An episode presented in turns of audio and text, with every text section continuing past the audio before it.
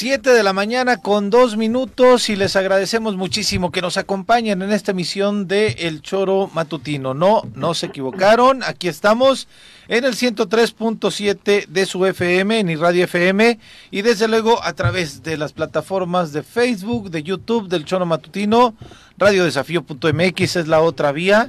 Y decía yo, no, no se equivocaron, digo, soy Pepe Montes, no está Viri aquí porque Viri y Juanjo se encuentran en la mañanera y eh, otra vez Viri en un lugar eh, importante, ¿no? En la tercera fila de la mañanera, ya saben, ya nos ha compartido Viri que normalmente se sortean estos espacios para poder eh, pues estar siguiendo al presidente y acompañando al presidente en la cobertura de estas mañaneras, pues que evidentemente son una tradición de él desde que era jefe de gobierno y pues ahí estamos el choro matutino presentes en este esfuerzo de eh, pues poderles comunicar qué es lo que está pasando también a nivel nacional. Muchas gracias por acompañarnos. Tenemos dos horas de información, de entretenimiento y de pasarla a gusto. Mi querido Dani, ¿cómo estás? Dani García. Pepe, buenos días. Qué gusto saludarte a ti y a toda la gente del auditorio que ya está con nosotros. Y desde luego que hay una mañana con mucha información, lo que sucedió esta madrugada mientras algunos dormíamos, se nos movió nuevamente la Tierra y eso pues eh, causó que las diferentes corporaciones en los estados en donde se sintió este sismo que tuvo epicentro en Michoacán, pues se activaran para comenzar los protocolos, porque al final del día, mira, más allá de, de la broma de septiembre, de que por qué otra vez, de que no es posible, pues, ¿qué nos queda, Pepe? Pues nada, más que seguir los protocolos, seguir los estar protocolos al y estar al pendiente, sí, ¿no? De lo que pasa. Juanjo, ¿tú sentiste el temblor? Juan José, buenos días. ¿Qué, ¿Qué, pasó? Buenos días. ¿Cómo estás? Bien, aquí en Palacio. Qué bueno. En Palacio Nacional. Ya voy a pedir una recámara aquí, cabrón. Ya mejor quédate a vivir allá. Oye, estás más allá Sí. que aquí. A un ladito de la del cabrón. presidente. No, el, el PG tuvo actividad toda la noche. Yo no me explico qué pila tiene ese señor, porque... Bueno, pero en fin, Bueno, yo no, yo ya ves que duermo en. Tres Marías, Sí. y yo no sentí porque me acababa de dormir, pero la mamá de mis hijos me habló, cabrón, ¿estás bien? Nayeli me marcó y... ¿Ah, sí? qué y linda, mi Naye. ahí está. Ujú. Oye, pues eh, en, en Morelos al parecer todavía, eh, pues los reportes que hay no hay ninguna gravedad. El sismo de fue de magnitud de 6.9, también de nueva cuenta en Cualcomán, Michoacán, Fuertecito, ¿eh? en el mismo lugar en donde ocurrió el de el, El de pasado lunes. 19 de eh, no, Justo. sí, 19, Sí, lunes 19. Justo ayer comentábamos que yo no recordaba una réplica con una intensidad semejante a la del primero que siempre ocurre, ¿no? Y en esta ocasión, cabrón, se me hizo la boca chicharrón, Sí, porque parece que esta réplica, porque sí es réplica al, al ser el epicentro en el mismo lugar. así es.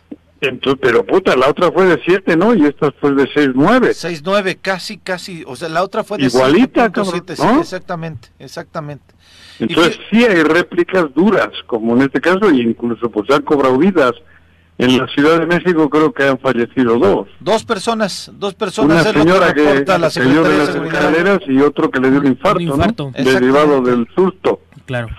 En fin, y eso, ¿no? El- hay que hay que pues acostumbrarnos, aunque suene raro, y tener en, la, en el cerebro esa esa situación de que va a estar temblando y va a seguir temblando. La parte amable de esto es que tanto en la Ciudad de México como en los demás estados del centro no volvimos a observar esas escenas catastróficas Sí. que vivimos aquí en Morelos. Esa es la parte rescatable, esa es la parte que yo logro eh, destacar. Y en los estados de Michoacán, en los estados de Colima, lo que nos reportan los compañeros de la prensa, pues son unas cuantas bardas eh, caídas, eh, aplanados, lógicamente que estas eh, crisis de pánico, pero no tenemos esos hospitales, esas escuelas, esas iglesias, esas casas que aquí en Morelos sí nos tocó vivir. Claro. Y ese estado de alerta que vimos y que espero de verdad que la vida no nos vuelva a, a jugar otro momento de esto.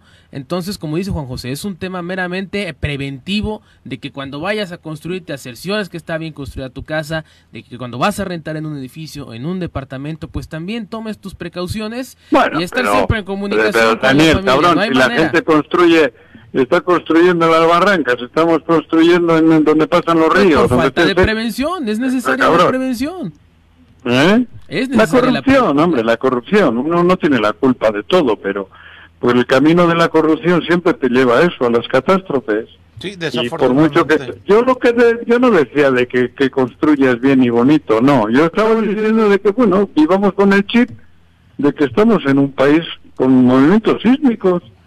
Y algún día va a pegar uno más grande, no sé si ahora o dentro de 200 años, pero así es, se ve que se está moviendo el continente, se está moviendo Norteamérica, se está moviendo México. Entonces, pues las placas tectónicas, o no sé cómo chingados se dicen, pues se mueven, chocan abajo, ¿no?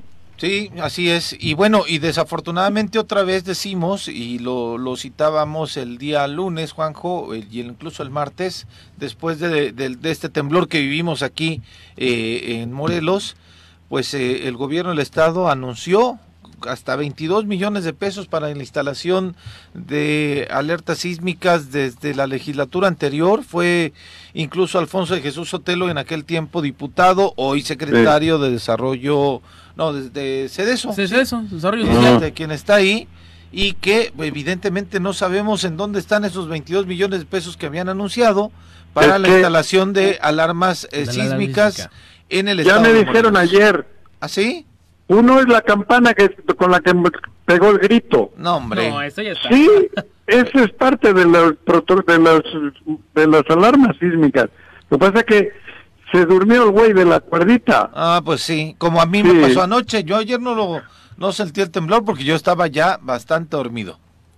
¿Ah, sí? Sí. Mejor. Pues sí. Pero te digo, a mí me despertaron. Pues y, luego ya pues ya no puedes dormir porque te tienes que levantar un par de horas después para bañarte y pintarte los labios y todas esas madres y venir a México y aquí estamos en Palacio Nacional como casi todas las semanas, ¿no?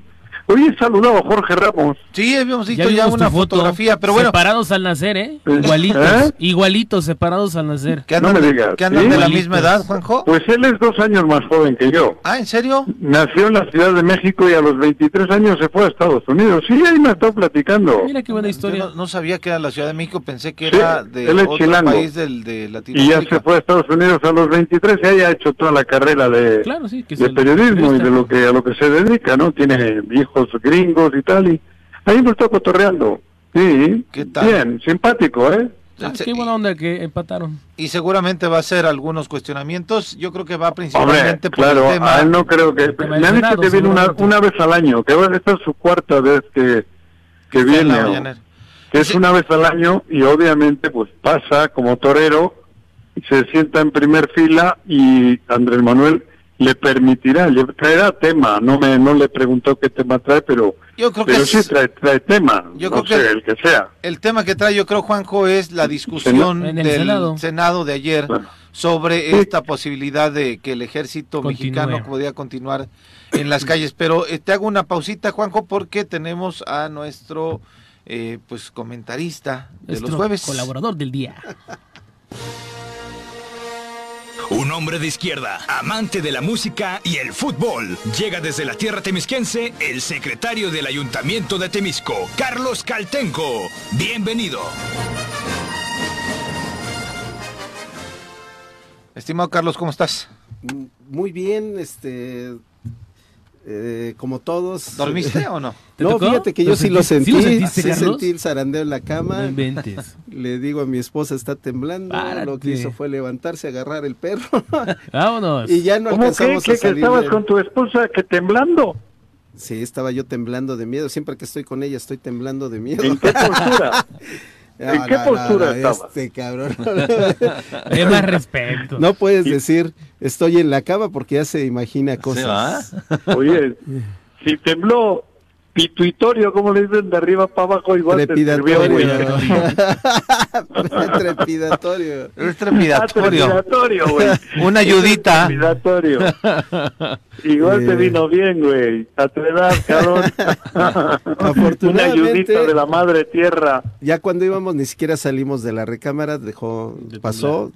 Yo lo sentí muy corto. Fue muy rápido. Dicen que fue muy largo, en otras partes se sintió largo en la Ciudad de México. Pero es un recordatorio muy claro de que el planeta está vivo. Nosotros tendemos a pensar en esa visión homocéntrica. Que solamente somos nosotros y ya. Y ya. Y la realidad el universo, es que... El universo. Imagínense si una roca, un pedazo de roca espacial de dos kilómetros acabó con la vida de los dinosaurios. Claro. ¿Qué no puede hacer por nosotros? Entonces. Hablas del PRI. No, hombre. No, otros dinosaurios. E-, esa roca se llama Andrés Manuel. Pensé que la del PRI. No. Jorge Mir se va a enojar. No, no, no, me refiero a que las fuerzas que hay en el universo son colosales. Nuestro planeta es un ser, es, está vivo, Sí. Claro. O sea, imaginemos un huevo kinder relleno de natilla. ¿No? Y ahí está moviéndose. Y girando. claro. A una velocidad tremenda. No, no, había pensado en esa, este, analogía. En esa analogía, del huevo kinder. No, pero bien. Yo, ¿Sí? yo lo, el huevo kinder. ¿Cómo es? ¿Huevo qué? Un huevo, kinder, relleno de, de ah. natilla. natilla. ¿Ese es que es el universo o la Tierra? No, esa es la Tierra. Pensamos que es una roca sólida, pero no es una roca sólida, es, es este es, una es un material plástico y está sujeta al pues muy muy este digamos con mucha fuerza a la fuerza de atracción del si sol. Si un testículo también está parecido. Podría ser No, bueno, este. pensamos, pensamos hablando en, serio. también, güey. Eh, y entonces, pues tenemos que estar preparados porque en cualquier día nos extinguimos. Así es la realidad.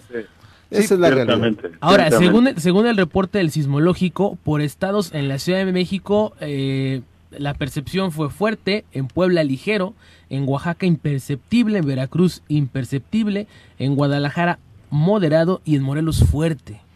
Y en Morelos Fuerte y ¿eh? no hay ningún comunicado de protección civil, no hay comunicado del gobierno del estado más que los tuits del gobernador en, en anoche. Eso los hace Héctor Huerta, güey. Pues no está, bueno, no está haciendo su chamba. Yo dije los tweets del gobernador, digo de la cuenta del gobernador, pero ah, no hay un ah. comunicado, pero este eh, expresamente que nos diga no pasó nada, bla bla bla.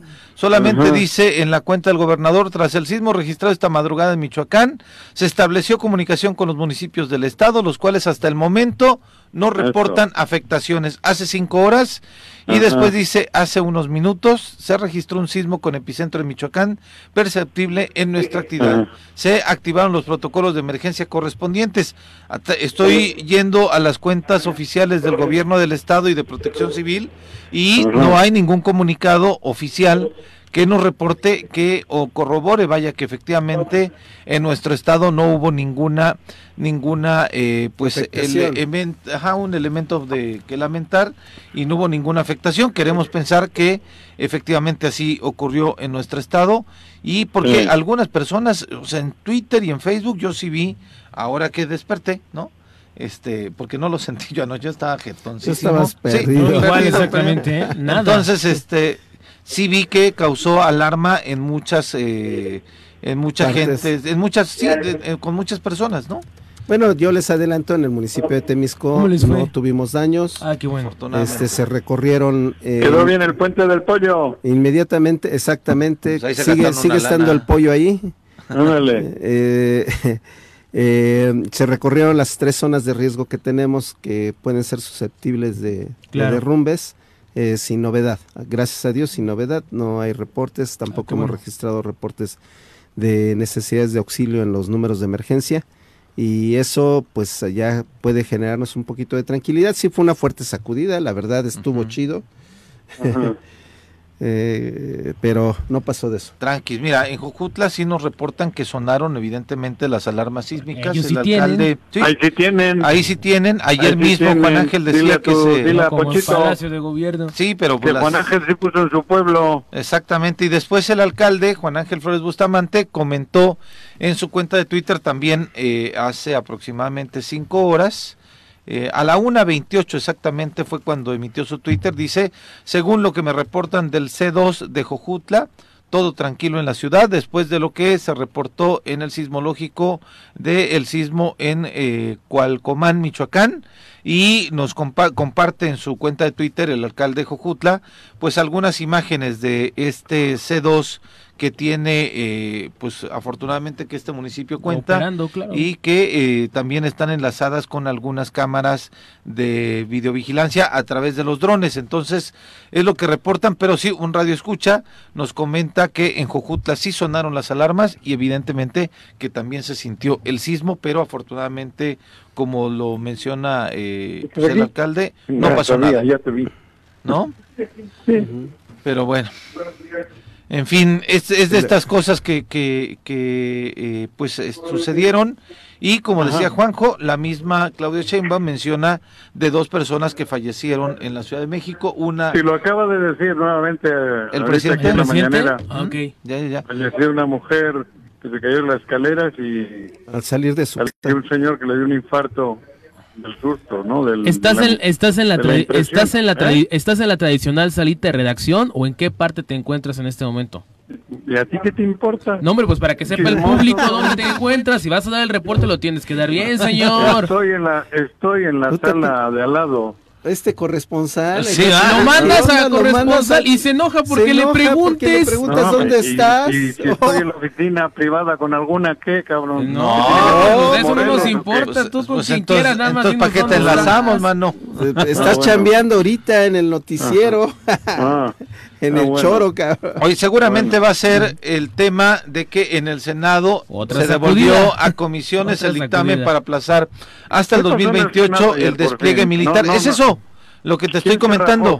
Se devolvió el, eh, el, el, el, dictamen para aplazar que hasta el 2028 el despliegue militar en tareas de seguridad pública pues pudiera continuar. Después de que Morena y sus aliados se quedaron a tres votos, les faltaron tres votos para la mayoría para lograr la mayoría calificada. La oposición se quejó de una trampa legislativa, pues alegó que la reforma debió rechazarse y condenó la compra de votos. Ricardo Monreal, coordinador de la fracción morenista, ofreció eh, que de ser necesario modificarían la minuta a fin de lograr de que todos estemos de acuerdo. De eso se trata el Parlamento, particularmente el Senado, es lo que decía el, el senador Ricardo Monreal. A solo tres votos de la aprobación, Morena y sus aliados optaron por la retirada táctica y es que según lo previsto por el bloque mayoritario, los únicos votos claros en contra eran los de Miguel Ángel Osorio Chong, los de Claudia Ruiz Maciú y Nubia Mayorga. Sin embargo, Beatriz Paredes en tribuna adelantó su rechazo y Jorge Carlos Ramírez después de la sesión dijo que sostenía su voto en contra a pesar de su encuentro con el secretario de Gobernación, Adán Augusto López. Al final nadie votó, ni Mario Zamora, que también se reunió con el titular de Segov, ni Miguel Ángel Osorio Chong, quien había adelantado que la bancada del PRI estaba en contra de lo propuesto por su partido en la Cámara de Diputados ni Manuel Ayorbe, quien ha apoyado en el Senado las decisiones del dirigente de su partido, de Alejandro Moreno. Del PRI solo subieron a tribuna Claudia Ruiz Maciú y Beatriz Paredes para adelantar su voto en contra y de paso adelantar que los priistas no iban en bloque. Los demás permanecieron en sus, en sus curules y el panista Damián Cepeda, pues dicen, aguó la fiesta que traía el bloque de contención porque decía, ojo, estuvo Morena muy cerca.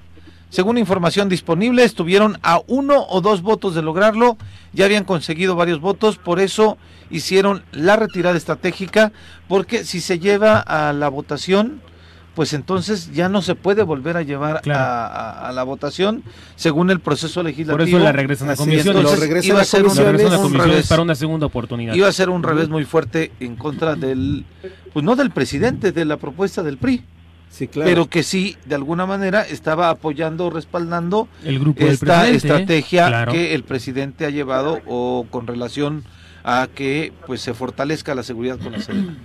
Carlos. O sea, Alito se, Alito se la peló.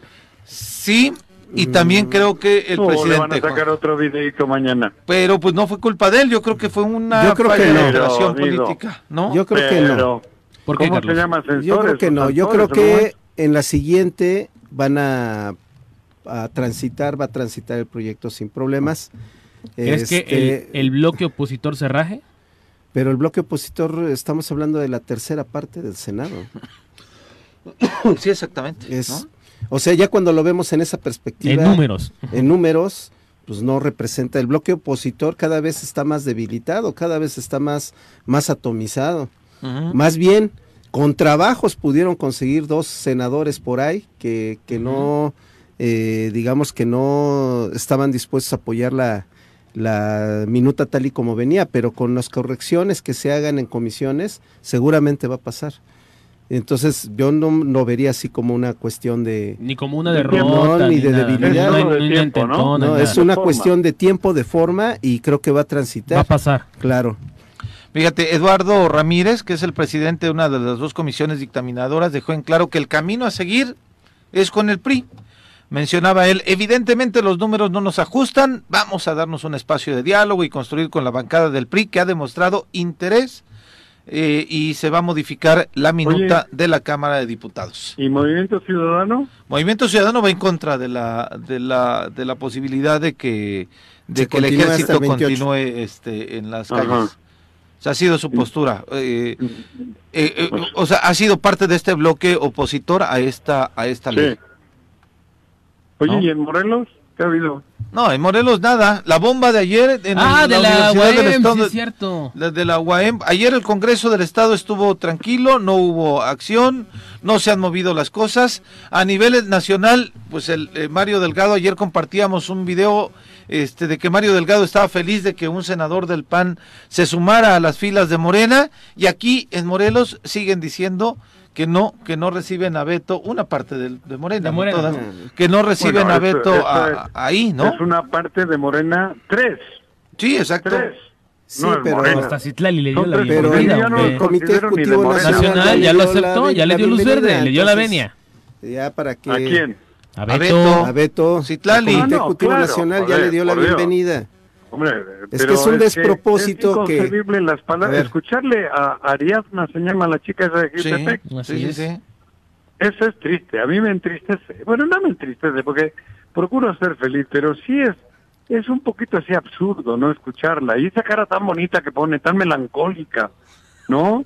Romántica, sí. Parece que está interpretando una canción de José José, cabrón. Es que, es, que es así como de darse un tiro en la cabeza porque estás hablando de un activo político que viene de ganar, de ser en dos periodos consecutivos alcalde, de haber ganado su distrito local. Y, y, tú todavía te pones exquisito. Te pones tus moños con ese capital político, claro. Y dices, bueno, pero... Ah, es que no nos lo consultaron, es que nosotros no estamos de acuerdo. Pues no están de acuerdo por una cuestión de, de un interés particular, muy local, muy personal, pero la realidad es que al partido le beneficia una adhesión de este ¿Cuántos de los que se están oponiendo tienen el capital político, que, Beto trae? Que Beto trae. O sea, cuentas. pero además es un capital político decente. Sí, que lo ha trabajado. Sí, lo, ha trabajado, claro. transformó Xochitepec, ahí está el Xochitepec de hace siete años, ocho años al de ahora. Porque hay quienes compran, ¿no? Yo creo que Alberto, desde que lo conozco, creo que es una persona que ha ido ganando elecciones, pero por el cariño que le tiene el pueblo. Sí, claro, desde luego. Digo, joder, entonces es un absurdo, ¿no? Y que le ha salvado al ¿eh? PRI el registro, Juanjo.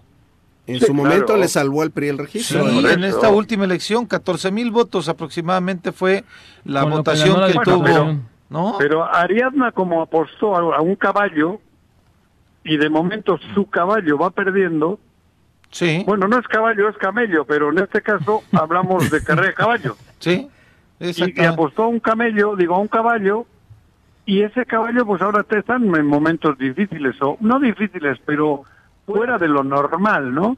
Entonces ella en un acto desesperado de, de, de, de eso, de, de adhesión y de sumisión, está haciendo ese ridículo, porque es ridículo la pobre, joder si, se ve en el espejo cuando habla o si se ve en los videos, yo supongo que le va a dar penita, le va a dar penita personal, porque cabrón, es absurdo lo que dice, se ve que es que está limpiándole los zapatos a alguien al mismo tiempo que habla, por no decir otra cosa, y, en fin, es, es triste, ¿no? Lamentable la situación que se vive en Morelos, gente que de alguna manera parecía que iba a ir por el camino de, de la pulcritud, del, del idealismo y tal, joder, cabrón. Como el otro chico, el senador ese, ¿cómo se llama? Ah, este Sergio. una vez me invitaron a comer, ¿cómo se llama? Sergio Pérez y Arturo, Pérez, Flores. Joder.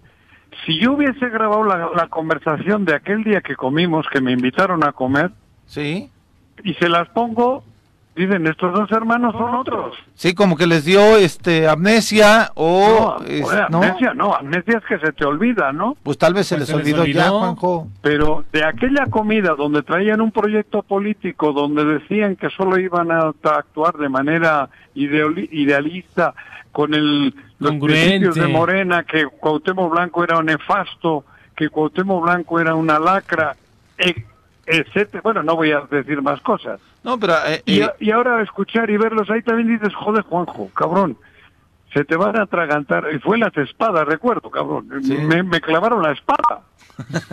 bueno, no, este... Digo, te, plantearon algo, ¿no? Pero ¿Eh? cambiaron su postura política radicalmente. Pero radical, o sea, no puede ser, ¿no?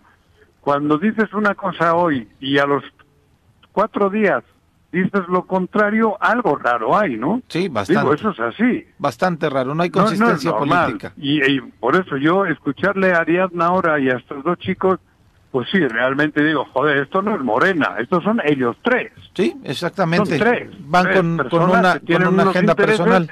Que pueden ser legítimos, pero son unos intereses personales. Efectivamente. Y están haciendo una actuación personal. Y punto, ¿no? Porque, bueno, te, te repito, lo, absurdo de lo absurdo es lo que dice Ariadna referente a lo de Alberto. Sí, completamente, ¿no? Cuando no se la cree, no se la cree ni Cotemo Blanco, que seguramente es el que le ha pedido que lo haga. Sí, desde luego, pero este insisto y contrasta con relación a este senador del PAN de Mérida, de Yucatán. desde el PAN lo mandan para acá por arte de magia y eso está bienvenido. Ahí, a nivel nacional. Y un hombre que ha estado siempre más pulcro, más relacionado con el pueblo, no lejos de la ideología de, Moren, de, Morena, no lejos, porque Alberto lo conozco y es un hombre que no está lejos. Pero además, sin embargo, a ese dice Ariadna que no. Un activo político. y resultados, Carlos. Alguien que realmente va a sumar a Morena y que no se viene a Morena con un oportunismo para que le salven su carrera política, sino al contrario, él tiene una carrera política propia, un perfil propio, un perfil ganador que puede sumar algo interesante para el partido. Y le va a seguir votando. Exactamente, pero bueno, son 7.29, vamos a hacer una ah, pausa, Juanjo, y nos ¿Eh? vamos a enlazar a, Michoacán con un compañero Orlando Montes que trabaja en TV Azteca, pero que está justamente en el epicentro, en el epicentro del sismo. Regresamos 7:30. No se vayan, seguimos aquí en el Choro Matutino. Las, las 7 con 34 y estamos haciendo un enlace telefónico con Orlando Montes. No somos parientes, pero sí este, somos Montes los dos. Yo le pregunté Orlando, ¿cómo estás? Muy bien, amigo, pues aquí eh, con la sorpresa que nos tomó en la madrugada este sismo de 6.9 grados, eh, me estoy comunicando con ustedes desde Cualcomán, acá en ah, Michoacán. Estás justamente... en una cobertura desde el lunes pasado. Eh, escucho, Pepe. Entonces, ¿por qué decidieron mandarlos para allá? Eh? Es como, como se fueron desde el lunes a partir de que tembló o llegaste antes del temblor. No, eh, a partir de que tembló, eh, a los equipos nos, nos mueven, pues obviamente para pues documentar todos los los daños que pueden existir, ¿no? Y precisamente porque aquí fue el epicentro del primer sismo que tuvimos el día lunes, eh, decidieron movernos, así como estábamos en la Ciudad de México, nos desplazamos en automóvil a Morelia y de Morelia aquí a Cualcomán. ¿Qué, ¿Qué ha pasado, Orlando, de este, este lunes que nos toma por sorpresa, con ironía, con este, con angustia también de este temblor que eh, sucede de manera, pues increíble, el mismo 19 de septiembre? ¿Qué ha pasado en esta comunidad hasta anoche, hasta la madrugada de ayer, eh, de hoy, perdón, este, que se da este otro movimiento telúrico en este lugar? ¿Qué ha pasado? ¿Cómo ves la comunidad? y, qué ha habido? ¿Cuál ha sido la reacción? la verdad es que les tomó por sorpresa, porque no es una comunidad con actividad sísmica continuamente. Eh, hay daños en el mercado municipal, hay daños en la iglesia, en la parroquia eh, de aquí de la comunidad. Afortunadamente no hay pérdidas humanas, que eso hay que decirlo y agradecerlo. Y eh, sí varios daños en comunidades aledañas aquí, que hay una carretera que es que va de Tehuantepec a Aquila, es otra comunidad también que se vio muy afectada. Ayer estuvimos documentando eh, unos un par de deslaves que de hecho nos quedamos eh, atrapados en medio de esos deslaves por las constantes réplicas que han existido a lo largo de todos estos días, del lunes hasta el día de hoy, todavía hoy está, se considera como réplica que fue de las 6, 6.9, nos agarró obviamente dormidos a nosotros. Sí. Eh, debo decirte que eh, fue estremecedor, fue así como lo, catalogaron muy brusco, ¿no? Eh, nos paramos y pues empezamos a salir a documentar en ese momento la policía municipal junto con el ejército ya estaban haciendo un recorrido alrededor de, la, de las calles de la comunidad para ver si se llegaban a registrar otras eh, eh, derrumbes ¿no? o grietas, principalmente en el mercado y en, en la iglesia. Afortunadamente, y parece hasta esta hora, no ha habido mayores problemas, ¿no, Pepe? Orlando, te saluda Daniel García. El tema de la infraestructura eléctrica, incluso de agua, la señal de teléfono, se vio interrumpida. Uno y dos, en eh, Colima informaron las autoridades estatales que se suspenden las clases hoy y mañana. ¿Qué sucede en Michoacán respecto a ese tema?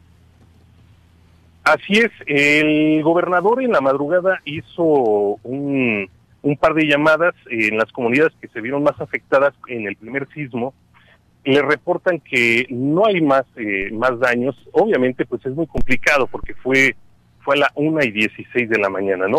La infraestructura eléctrica y de telefonía no se ha visto afectada en lo absoluto aquí en donde estoy. Afortunadamente, por eso podemos estar platicando en este momento con ustedes. Y no se han pronunciado si va a haber suspensión de clases hoy. Hasta el día de ayer, miércoles, no había clases yo creo que seguramente van a van a hacer la la, la, declaración de suspensión de clases, ¿no? Por precaución para los niños. Pues bueno, afortunadamente nada nada que lamentar, mi querido Orlando y pues éxito en esta cobertura y te agradecemos mucho que pudiéramos eh, enlazarte y poder conocer eh, lo que se vivió en este lugar con una persona que está en los medios de comunicación y que está pues en este en este lugar. Les agradezco mucho, eh, les mando un abrazo, Daniel, Pepe y a todo el auditorio del Choro Matutino, pues estamos aquí atentos y pendientes y con muchísimo gusto en el momento que deseen y podamos reportar y comentar eh, lo que estamos viviendo en esta zona, lo podemos hacer. Te agradezco mucho, mi querido Orlando. Abrazo. Orlando Montes de Pepe Además es Fuerza Informativa Azteca. A nivel nacional Orlando está en ese comunicación. ajá, y que afortunadamente y curiosamente está en, este, en este sitio. Pero bueno, tenemos en cabina a Fernando Estrever, director de General de Catastro del Ayuntamiento de Cuernavaca. Y es que pues ya estamos en los tiempos que tenemos que hablar de esto, de una obligación ciudadana de aportar al ayuntamiento. ¿Cómo estás, Fernando? Bien, gracias, te agradezco mucho. Buenos días. Primero que nada, para se trata de que empezamos el primero de octubre a recibir los pagos de predial 2023. Para esto, el, tanto en la ley de ingresos como en el cabildo, se, han se han aprobado algunos beneficios para la gente que acuda a pagar este por adelantado su predial de manera anticipada efectivamente. Y es para en general es el 15% de descuento en el impuesto predial. Que esto es muy diferente a lo que a veces decimos que hay descuento en recargos, multas, que es a la gente que va retrasada en su pago, se le hace... De uno o dos años, ¿no? Así, se les hace descuentos en multas y recargos para que paguen, pero no se hace ningún descuento al impuesto. En este caso, cuando pagas por adelantado, se te está haciendo un descuento en el impuesto. Sí, entonces eso es cuando hay que aprovechar el poder pagar por adelantado. Es el beneficio para los cumplidos. Para los cumplidos. El 15 parejo, ¿verdad? Sin ninguna restricción. También se está apoyando a la gente que es este mayor de 65 años, toda la gente que está jubilada, pensionada o discapacitada, ¿verdad? A todos se les está dando el 50% de descuento en el predial. ¿Adicional al 15 o ya no, no, ya dentro uno o otro? Sí, si, si no caes en el supuesto de ser jubilado, pensionado, mayor, tienes el 15, no importando parejo. Pero a los que son jubilados, pensionados, mayores de 65, se les está dando el 50% para predios menores de 300 metros. ¿Qué quiere decir esto? Se está beneficiando a la gran cantidad de la población más este, necesitada de Cuernavaca. ¿Qué quiere decir? La mayoría de los Le podría poner ejemplos, Satélite, Flores Magón, la misma Varona, eh, Lagunilla, eh, Carolina, Altavista, son predios que tienen menos de 300 metros cuadrados, ¿sí? A quienes pues no, a bueno, pues, Tabachines, Vista Hermosa, Delicias. que por esa situación pues no es este yo creo que lo correcto es este apoyar a las clases más necesitadas y con esta medida estamos tratando de que se apoye a la gente más necesitada con un 50% de descuento en el predial y ojo, importante. Ha habido el en Radio Pasillo, si queremos llamarlo, o este en el sentido que iba a haber un aumento en el predial. Quiero que quede claro y que se lo repito por instrucciones del presidente municipal, no hay ningún incremento ni a las bases grabables, ni tampoco hay incremento en la tarifa que sigue siendo de los primeros 70 mil, el 2 al millar y de la diferencia el 3 al millar. Esto sigue estando igual. Aclaración, las nuevas tablas de valores que se presentaron ante el Congreso y que a veces causan un poquito de, ¿sí? Pues que mor no es que no es que se vaya a subir las bases grabables, es que hicimos una recatastración en Cuernavaca y tratamos de hacer, en lugar de 38 regiones, que es las que se vienen arrastrando desde que Catastro lo inició gobierno del Estado hace muchísimos años, se hizo una recatastración con la finalidad de hacer más homogéneas las regiones. ¿Qué quiere decir? Figúrate que, este, por ejemplo, Tabachines estaba junto con está junto con Acapancingo y no vas a comparar una cosa, no pueden tener la misma, los mismos valores. Entonces se está haciendo lo mismo, con la finalidad se hizo una nueva tabla de valores, pero no por aumentarlo, sino como para tenemos que tener valores para todas las regiones, porque es muy fácil, y se los digo, no necesitamos, si quisiéramos subir el predial, no necesitamos otra tabla de valores, con la que tenemos autorizada del 2007, los podemos subir y hacer el efecto que pasó cuando estuvo Leo Martínez Garrigós, que subió el predial con esas tablas 2007 y pues tuvo que echar marcha atrás, porque yo creo que en todo el país no existe un presidente municipal que tenga el capital político para dobletear o triplicar el, pago del predial. Eso yo creo que nadie lo va a hacer. Se tiene que ir, una situación que tiene que ir escalando muy poco a poco como lo fue haciendo el Estado de México hace muchísimos años y que actualmente el Estado de México pues ya no te pide un avalúo para un cambio de propietario, pagas a valor catastral y que los valores catastrales están casi iguales que los valores comerciales, pero fue un proceso que duró muchos años. Entonces aquí también es lo mismo, tiene que ir muy poco a poco para poder llegar a eso, porque no puedes subir una tasa de impuesto predial de, una, de la noche a la mañana a esas cantidades. Entonces, que quede claro que la tabla de valores es para darle vida a las 47 regiones que se están promoviendo y no para subir el predial. Creo que es importante aclararlo porque ha causado un poquito de, Ahora, de duda. El, el, tema, de, obviamente, eh, pues es una obligación que tenemos como ciudadanos de poder pagar este impuesto predial y que se va eh, se verá reflejado en los eh, servicios que el ayuntamiento presta para toda la población. ¿Cómo recibe, ese, eh, ¿Cómo recibe el ayuntamiento el, la referencia del catastro de la vez del año anterior a este nuevo ejercicio de gobierno? mira, este, se tiene aproximadamente en números redondos el 40% de rezago en el cobro del predial. Pero es que Cuernavaca es una ciudad muy, muy especial que no puede compararse muchas veces con otras capitales, porque Cuernavaca, por donde quieras salir de los 360 grados, sales por ejido o comunidad. Está rodeado de ejidos y comunidades. Se tiene la mala idea, porque no es así, de que como es ejido o comunidad no pagas, predial, cosa que es errónea porque la ley dice para propietarios y posesionarios. Los ejidatarios han sido posesionarios. No, se, no se le invita a la gente que es ejidataria que tiene su parcela para que pague predial, eso no se cobran, por supuesto. Pero muchas parcelas de todo lo que los ejidos que rodean y que ya, alcanzó, ya, construyeron casas. y cambiaron el uso del suelo sin ya tienen servicios públicos, ya tienen reciben agua, reciben pavimento, claro, servicio de limpia, ah, pero no sé, entonces a la intención que está haciendo y invita ahorita y aprovecho este micrófono para retomar las palabras de nuestro presidente municipal que lo que se recabe por región catastral de en Cuernavaca ¿sí? El 40% de esa cantidad se le asegura como mínimo para la obra se que invertirá ahí. Se, le va a regresar su recurso a la en, Sí, en 40%. Claro. ¿Con qué objeto? Para que toda la gente que no se ha dado de alta pues acuda y nos apoye con el recurso para poder tener la capacidad de dar mejores servicios. Ahorita se le dan servicios a toda la gente, aunque esté o no esté dada de alta en catastro. Entonces es invitar a toda esa gente. Para eso también el Cabildo sacó un acuerdo, aparte de la, del apoyo del 40%, de que no se cobran. Cuando te das de alta en catastro, eh, la ley dice que hay que cobrar cinco años del predial, nada más se está cobrando el daño corriente, sin multas, sin recargos ni nada, y no cuesta nada hacer el trámite.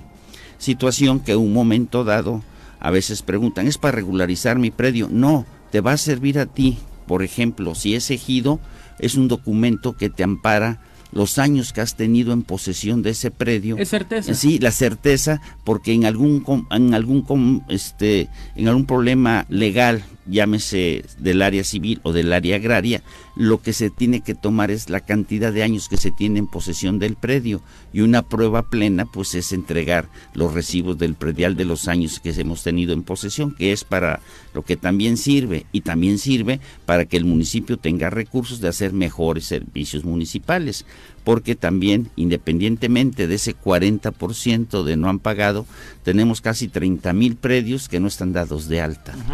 porque eso era lo que te quería preguntar. Eh, mencionabas que hay una cartera vencida del 40% de las claves catastrales. Y súmale. Eh, pero esos son los que están registrados. Ahora, eh, de los que no están registrados, ¿qué porcentaje representan de todos los lotes o propiedades? Pues casi también un 30%. ¿Por qué? Porque tenemos ciento, tenemos dadas de alta 119 mil, ponle 120 mil para cerrar números redondos. De esos tenemos 30, 32 mil predios que no se han dado de alta. ¿Sí? Entonces imagínate, son 32 mil que nos han dado de alta, más la cartera que tenemos vencida, más otros 40 que no han pagado, ya tenemos una cantidad importante de hacer un esfuerzo. ¿Cuál es la situación? es, importante que la ciudadanía tome en cuenta que el costo de los servicios municipales no puede recaer solamente en el 40% de los propietarios o poseedores. Del 60, que es lo que pagan más o menos. O sea, eh, o el 60%. Sí, porque el 100% recibe servicios. Todo el 100%, recibe, servicios y recibe obra. Y entonces eh, el ciudadano con frecuencia se queja de la calidad de los servicios, pero no corresponde, no contribuye no aporta. ¿Ha aumentado en este año en el que ustedes llegaron la recaudación? Es decir, ¿se ha sentido la confianza de la gente? Mira, te voy a ser sincero, una de las cosas que se notó mucho fue que dijo la gente, oiga, este, yo no pagué en la administración anterior porque no tenía confianza, estoy ahorita pagando, y a eso se debió los, las campañas que se hicieron de descuento de multas y recargos para que la gente se pusiera al corriente este, cuando nosotros recibimos, recibimos casi con un 60% de cartera vencida. Gracias a, han ido pagando la gente, a las campañas y todo, ha permitido ahorita ir este, quitando ese rezago. Esperamos, ¿verdad?, que a partir de este año y del que viene se aumente la recaudación para que la gente también, que están yendo mucha gente, porque los ejidos y comunidades tienen que ir en forma voluntaria, sí. con su constancia de no posesión. Se les puede requerir. no se les puede requerir en ese sentido, porque no sabes a quién requerir. Claro. sí, sí, sí, sí, No lo tienen registrado. Lo único que tienes es que nos tengan la confianza para que se den de alta este, darle, la, darle la certeza de que nada más van a pagar un año, no van a pagar los cinco como pagaban anteriormente cuando se daban de alta, también la certeza que lo que se reúna en su región lo van a ver reflejado ellos en un 40%. Va a haber, cuando estés haciendo cola para pagar, va a haber unas personas con unas tablets donde te van a decir qué región es y que tú escojas qué obra crees que necesitas ah, en la región. Eso está interesante. ¿eh? Sí. Es como presupuesto participativo. Eso está muy interesante. Viene siendo como un este participativo. Es un gran ejercicio. Este, entonces estamos tratando de hacer ese ejercicio para que la gente diga, porque no es lo mismo que si estás en la región 1, que es el centro, tus necesidades como ciudadano y vecino van a ser diferentes a los que están en, el, en, el universo. donde dicen, es porque no le puedo preguntar, oye, ¿quieres que te este, ponga, este, te tape los baches de tu calle? Pues ¿cuál calle si no está pavimentada? ¿no? Mejor pavimentame la calle, ¿no? sí, entonces cada región tiene sus necesidades muy diferentes, muy particulares. la ciudad es muy grande, perdón.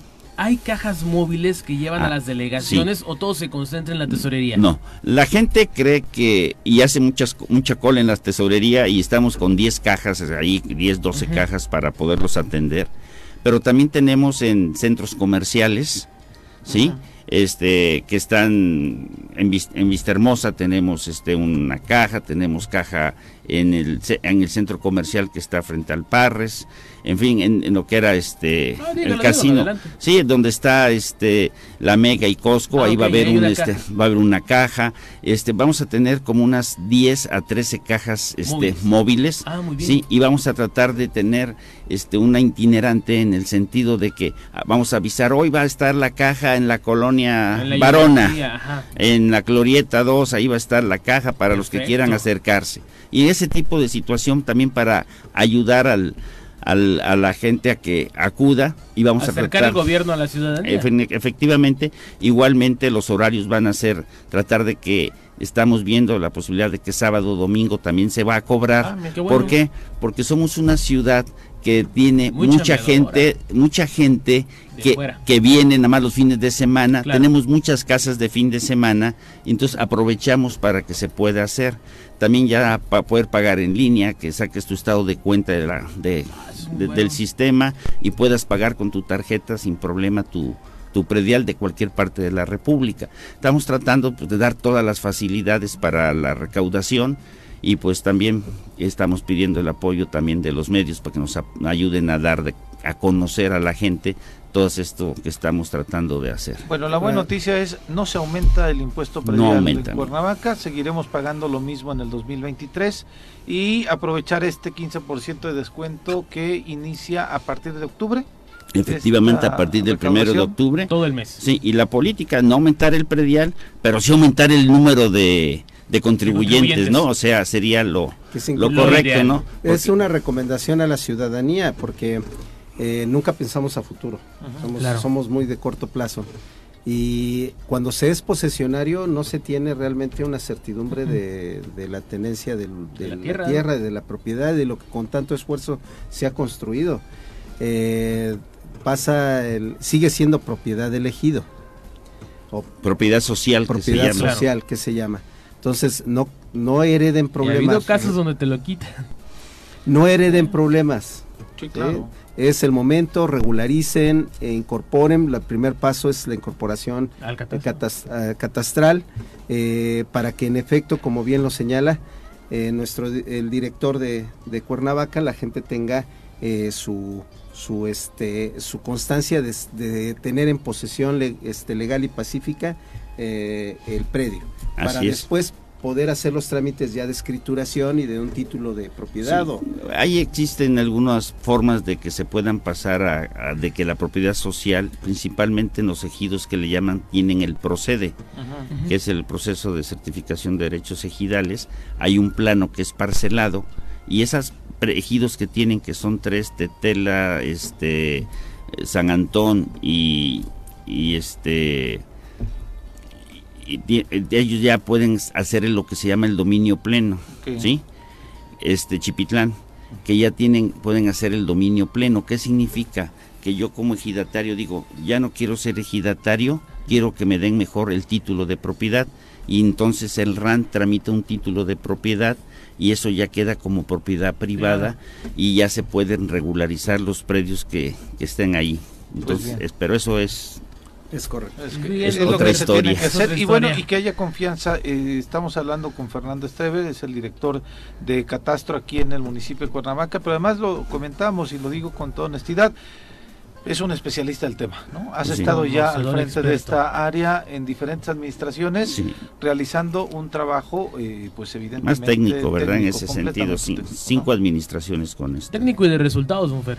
Pues esperamos que seguirlos dando. el alcalde. Aquí estamos. Pues éxito y el llamado a la sociedad a que pueda acudir para aprovechar este tipo de descuentos. El 15% de descuento a partir de octubre y el 50% de descuento para jubilados, personas con discapacidad, pensionados y mayores de 65 años. Perfecto. aprovechemos esta parte y echemos la mano a la, a la ciudad de Cuernavaca porque evidentemente sí ha estado abandonada durante muchos años. Tenemos un rezago importante en las, en las calles de bacheo, de agua potable, que también pues este depende de ahí, pero si no le metemos la anita también al ayuntamiento, difícilmente vamos a tener un eh, pues una ciudad como la queremos todos. Y que cada quien haga lo que nos toca hacer. Efectivamente. vamos a hacer una pausa. gracias. Vamos a hacer una pausa 7.57, regresamos.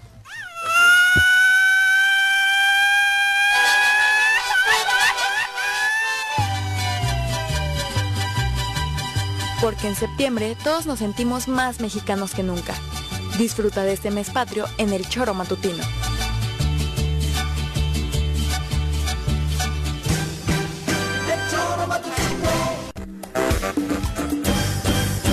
El Choro Matutino.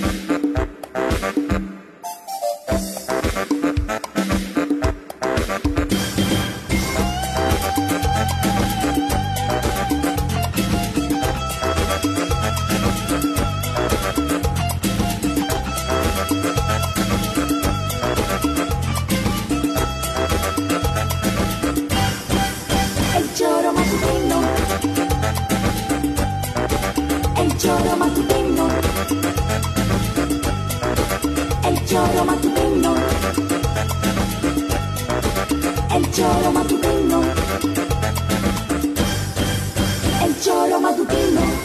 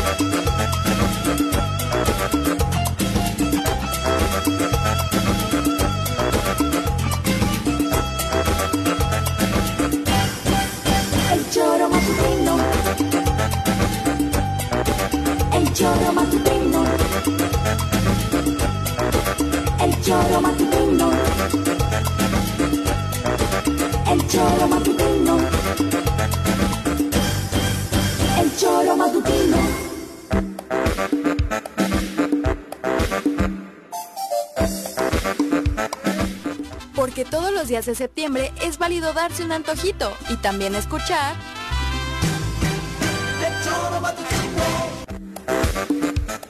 Bueno, ayer fueron evacuados alrededor de 4.000 estudiantes de nivel medio superior y superior de la Universidad Autónoma del Estado de Morelos a consecuencia de que en los sanitarios de las facultades de Artes y Ciencias Biológicas se encontraron dos artefactos caseros que fueron detonados por una reacción química. El titular de Protección Civil de la capital, Frankie Mondragón, dio a conocer que fueron dos artefactos los que estallaron en la Facultad de Artes, mientras que en la Facultad de Ciencias Biológicas encontraron otro par que afortunadamente dijo no se detonaron. Fue alrededor de las 10 eh, de la mañana con algunos minutos en donde pues se recibió esta llamada, pero además se escuchó la detonación de uno de estos artefactos y fue ahí en donde principalmente el grupo inmediato que tienen en la Universidad Autónoma del Estado de Morelos, que son los Venados, empezaron a realizar este protocolo de retiro de la gente de los lugares. Estabas justo al aire ayer, perdón por interrumpir, estabas justo al aire cuando platicaste con la gente de la UAM.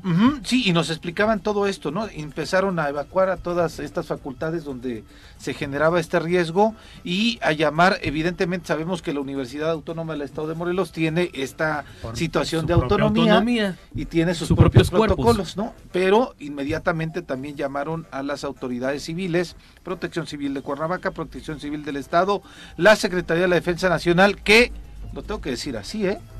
La Secretaría de la Defensa Nacional tardó ¿Cuánto crees que se tardaron y están aquí llegar? cerquita, sí, sí, sí, del ¿Cuánto crees que se tardaron?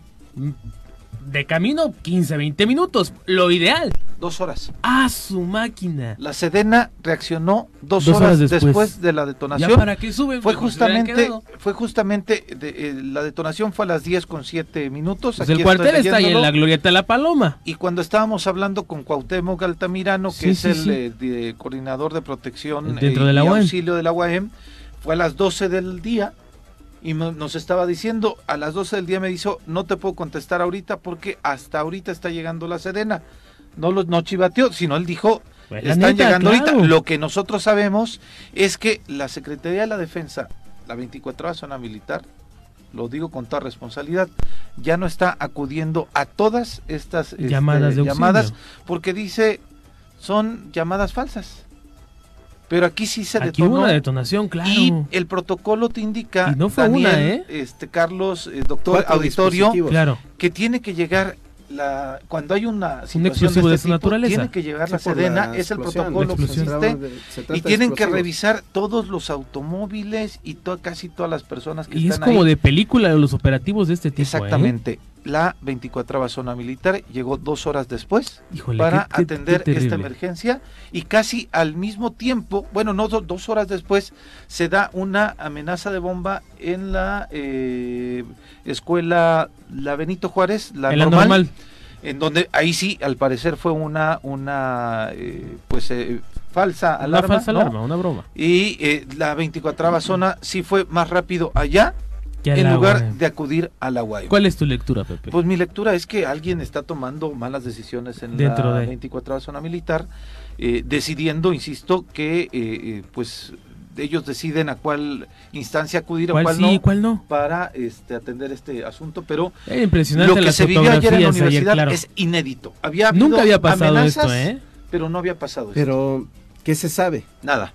Había dos personas detenidas hasta ayer, ¿no? ¿Estudiantes o gente no se sabe, no se sabe, Y los protocolos de la universidad que están teniendo ya los maestros es ustedes conocen a sus alumnos, ustedes se conocen entre ustedes, si ven a alguien que no por favor, este, infórmenos. Por favor, informen de manera inmediata si ven a alguien que no pues qué tremendo, porque como este dices, es inédito. ¿eh? Exactamente, ¿no? Pero bueno, en fin. Abrazo a la gente. Qué bueno que no pasó nada, porque además es lo más no importante, hay que no hay vidas que lamentar ni nada por el estilo. Pero en fin, tenemos al doctor Jorge Avilés, él es presidente de la Sociedad de Cardiólogos del Estado de Morelos, y es que estamos a nada, doctor, bueno, algunos días, pero viene el Día Mundial del Corazón. Así es, muchas gracias por la invitación, gracias por estar aquí tan, tan temprano, pero muy contentos de platicarles acerca de esta iniciativa. El Día Mundial del Corazón es el 29 de septiembre.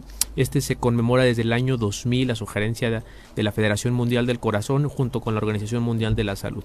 Y el objetivo es claro, el objetivo es que nosotros podamos incentivar a la población o comentarles a la población que las enfermedades cardiovasculares desgraciadamente siguen siendo la causa número uno de muerte en el mundo. Te doy un dato. Cada año en el mundo mueren 17 millones de personas, pero para el 2030 van a ser 23 millones de personas. es decir, imagínense que el- en el 2020, que fue el año más letal del COVID, aún teniendo esa gran letalidad, las enfermedades cardiovasculares siguieron matando más gente Que el que el COVID. COVID. ¿no? Y lo más importante es que se pueden prevenir. Entonces, a diferencia de otras enfermedades que las podemos diagnosticar temprano, ¿no? Viene la lucha contra el cáncer, esas las diagnosticamos temprano, pero las enfermedades cardiovasculares las podemos prevenir. Y eso es lo que queremos hacer eh, en el Día Mundial del Corazón. ¿Hay una edad en donde tenemos que ponerle mayor atención o mayor énfasis a nuestra salud este, cardiovascular? Sí, fíjate que, por ejemplo, para hombres, las enfermedades cardiovasculares es un factor de riesgo por arriba de los 45 años, para mujeres por arriba de los 55 años. Sin embargo, se, se recomienda que empezamos, empezar a medir cuestiones como perfil de lípidos se empieza a hacer desde los 20 años, porque desgraciadamente ahora ya desde más jóvenes empezamos a ver alteraciones a ese nivel. Entonces, no hay que hacer una evaluación completa cardiovascular, pero sí desde los 20 años hay que empezar a medir eh, perfil de lípidos y el riesgo es- eh, aumenta muchísimo después de los 45 años en hombres y 55 en mujeres. En, la, la- en- en el O corte sea, estabas muy ya platicador. estoy en No, la- en el corte ya habías dado clase, Ya estoy Carlos. en la- Adelántate, por favor. En el rango, ¿no? Está muy asociado a la dieta, comentábamos en el, En el en el corte. Que está muy asocia- asociado a la dieta e incluso se distingue por regiones en, virtud de esas costumbres alimenticias. ¿Qué nos puedes decir? Sí, sí, sí, fíjate que eh, la, la enfermedad cardiovascular, como todas las demás, necesita una causa. En esta, en la enfermedad cardíaca le llamamos factores de riesgo. Esos factores son todas aquellas circunstancias que aumentan esa probabilidad. Y una de ellas es la alimentación, tienes toda la razón. La alimentación rica eh, en grasas añadidas, en azúcar agregada, ¿no? Refrescos y todo lo que le pone la industria o nosotros al- al- a los alimentos. La falta de hacer ejercicio, alto nivel de colesterol, la presencia de tabaquismo, que es el factor de riesgo eh, Más. Ah, potente, por decirlo así. Sí, el o sea, los fumadores tienen un riesgo más grande. es el más potente. Es decir, cuando ve- vemos que alguien está infartado y es fumador, es- no, no le ¿Ya va a ir bien. oyeron? ¿El tema de la trombosis? Por varias causas. Una es por trombosis, porque eh, aumenta la, la agregabilidad plaquetaria, y otra porque va dañando las arterias poco a poco, que va haciendo que se acumulen las grasas. ¿no? Entonces, esos factores de riesgo que decíamos, alimentación, falta de hacer ejercicio, sobrepeso, eh, el tabaquismo, la diabetes, la hipertensión arterial, son cosas que se van juntando y van dañando las arterias del corazón hasta que llega un detonante y las tapa, ¿no? Que es una bomba. Sí, el detonante de anoche, ¿no? To- Todos sentimos el, bueno, no todos lo sentimos, pero los que sentimos el, el, el, el- sismo. el- sismo, si vieron que hubo tres muertos en México y dos fueron por un inf- dos fueron por infarto, infarto. ¿no? Y no Claro. que en ese momento se le taparan las arterias, sino que ya sabemos que esos son eventos detonantes. Esos señores, personas Ya traen una historia. ya traen claro. una historia, ¿no? Y entonces lo que queremos nosotros incidir en este Día Mundial del Corazón es en esa historia, antes de que se genere todo esto. Entonces lo que estamos proponiendo es una campaña de detección de riesgo cardiovascular. ¿Qué vamos a estar haciendo? Va- vamos a, a poner una, una, nos vamos a ayudar con los estudiantes de la Facultad de Medicina de la Universidad del Estado y vamos a estar midiendo riesgo cardiovascular, medición de presión arterial, medición de niveles de colesterol, medición de niveles de glucosa, eh, peso y talla. Vamos a tener una eh, Tamaño de la cintura. tamaño también, de la cintura también es importante, ¿no? Si es, hace mucho más daño, como tú bien dices, la, la- obesidad abdominal. El tipo, ajá. sí, sí, sí. Y todo esto para darles a, a- a- a las personas que vayan un informe del riesgo que tienen de desarrollar una enfermedad cardíaca, es decir, actuar antes de todo esto. que decías, hay algunas culturas en el mundo que tienen eh, ya más arraigado el tema de prevención, ¿no? Sí, sí, sí. lo- hay, hay una corte muy interesante europea, específicamente en España, en donde se ha demostrado cómo el, el cambiar los hábitos claramente incide en la reducción de eventos. Es decir, los tratamientos han avanzado, pero cada vez la concientización de tener o de disminuir ese riesgo cardiovascular a través de modificar estos malos hábitos ha pegado sustancialmente bien, ¿no? Ha tenido muy buena reducción. Doc, aterrizando en Morelos, los números que nos dicen. ¿Son más hombres, mujeres, gente adulta, gente joven? ¿Cómo va?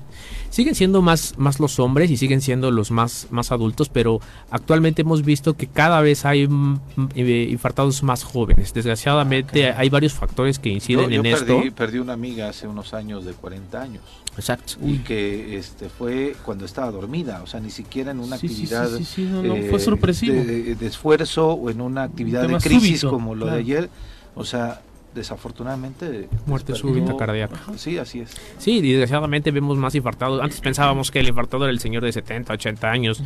Sí se siguen viendo más cantidad de ese tipo, pero cada vez vemos más y más jóvenes, ¿no? ¿Por qué? Porque ya los jóvenes empiezan a, eh, a fumar, evidentemente. La alimentación es mala desde muy de- etapas muy tempranas. No hacemos ejercicio desde etapas tempranas. Y algunas cosas como por ejemplo el consumo de cocaína sí se ha asociado a infartos muy, muy tempranos. Esos pacientes tienen infartos desde los 25 años. Uf, sí, con una pasonazo, pues cómo no, ¿no? Eh, esta, estas actividades que van a realizar va a ser a partir de la asociación que presides o a partir de alguna institución médica en donde laboras.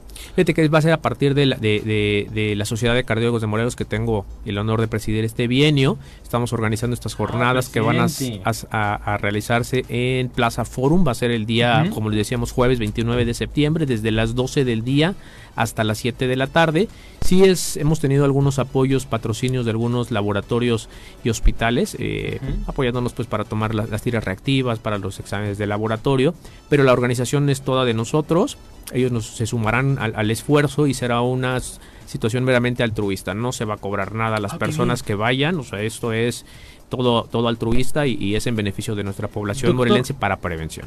¿De cuántos cardiólogos y cardiólogas se compone la sociedad que tú representas? Somos alrededor de 30, 30 colegas que estamos. En el Algo- estado. En el estado, sí, exactamente. Cuernavaca, Cuautla, Puente de Ixtla, que son donde están ubicados los, los colegas. Y ahí estamos participando. Nosotros ¿Son sesionamos una suficientes vez para la población? No, no, no, no somos suficientes para la población, incluso hay carencias, sigue habiendo plazas eh, vacías en hospitales públicos para, para más colegas. ¿No hay interés en los, en los estudiantes, en los egresados O en los para hacer la especialidad? Yo, yo creo que sí habemos va- varios cardiólogos, pero no, no mucho interés en, en- en las, en los lugares públicos de trabajar. Las circunstancias no son las mejores y esto. Pero sí, definitivamente hacen más, más cardiólogos. Y las plazas donde se forman, más bien, ahí siempre, siempre faltan, ¿no? Yo les pongo el, el ejemplo. Yo soy egresado del Instituto Nacional de Cardiología y queremos entrar 150 y nada más podemos entrar 30, ¿no? Sea, no es la, no, no- se forman lo suficientes. Otro tema, la dieta de grasas eh, vegetales, aguacate, eh, nueces, eh, almendras. súper buenos. O sea, la, la- la recomendación en relación a- al consumo de grasas, más o menos de- en el plato del buen comer, el 30% de lo que debemos consumir son grasas, y pero siempre la, la mayoría que sean grasas buenas, ¿no? Como las que tú comentas. 10 gramos de, de, de 30 gramos, perdón, de nueces al día muestra un beneficio cardiovascular. El consumo de grasas buenas, el aceite de oliva que platicábamos hace ratito es fenomenal, ¿no? Es la principal fuente de, de- de grasas en la dieta mediterránea, en donde sí han demostrado disminuir el riesgo cardiovascular, el aguacate, etcétera. El Entonces, vinito- privilegiarlas. Vinito. ¿El vinito es mito o sí? El vinito tiene, tiene, tiene propiedades adecuadas, tiene antioxidantes, ¿no? No quiere decir que ya consumiendo el vino tinto no tenga que su- eh, ya puedo fumar u otras cosas, pero evidentemente que si vamos a consumir algún tipo de alcohol, Sí, pues que sea vino tinto, ¿no? claro. Que sea vino tinto. Pero, pero también moderado, ¿no? Moderado, rec- se recomienda máximo en hombres hasta dos copas por ocasión, una copa copa en mujeres, como un Ah, consumo pues, moderado del, alcohol, pues puede ser una vez al día y es bastante saludable. Pues bueno, doctor, lo pues, acostumbran en la comida, ¿no? En la comida, exactamente. Normalmente. Pues doctor, muchas gracias. ¿Algún último mensaje que Pues nada más recordar pues a al la, a la- a la población que vamos a estar ahí para, para beneficio. Nos pueden seguir también por redes sociales. Ah, La- exacto, el, el el teléfono Twitter de la, de exacto, el Twitter de, de la sociedad es eh, Sociedad eh, Morelos, arroba Sociedad Morelos. Mi Twitter personal es arroba Jorge Avilés 84 o cardiólogo en cuernavaca.com para que nos Ah, puedan seguir y, y cualquier duda que se genere, pues estamos pendientes de las dudas de la población. Bueno, pues hoy hablamos con el doctor Jorge Avilés, él es presidente de la Sociedad de Cardiólogos del Estado de Morelos, desde luego en el marco del Día Mundial del Corazón. Doctor, Muchas gracias. hablamos del corazón, pero desde un tema de salud, Médico, no un tema no de amor. rosa de amor. Al rato viene la sexóloga. Al aguante, rato veremos sí, ahí no, qué- aguante, con calma. Con la sexóloga no necesariamente tiene que estar el corazón. Pero en fin, Toda la piel, pero le echas ganas, le echas ganas. Doctor, muchas gracias. Gracias Vamos a hacer una breve pausa, regresamos. Bueno, son las 8 con 20 y tenemos a nuestra experta en sexología, doctora Adriana, ¿cómo estás? Ah, tenemos entradita, perdón. Señorita, la corneta, por favor. Ni las pomadas orientales, ni las pastillas de colores, ni las novelas brasileiras, ni rasurar un tigre a mano. Nada, nada, nada funciona mejor que escuchar juntitos. Sexo, sábanas y choros, la gustada sección de nuestra doctora Adriana Guadalupe López García, terapeuta sexual y de pareja. Y no más, chécate.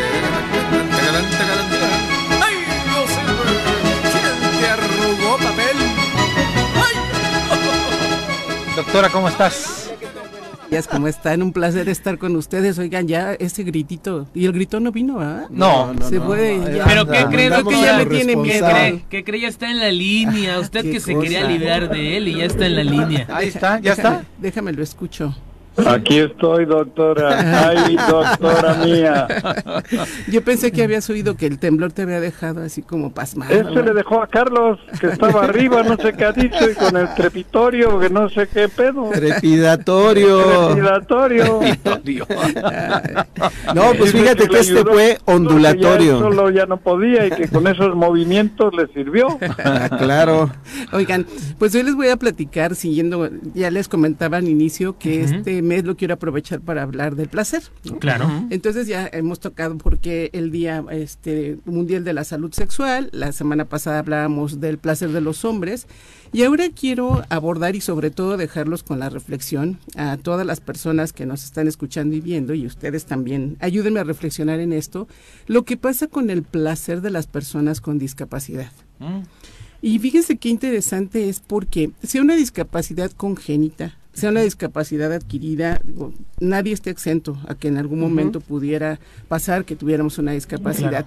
Pero voltear a ver a estas personas, cualquiera que haya sido, si es una discapacidad motora, si es una discapacidad sensitiva, si es intelectual, ¿no? Las personas ciegas, sordas, todo esto que, Claro. que, que sabemos que como personas también tienen derecho al placer Así es. y obviamente al placer sexual.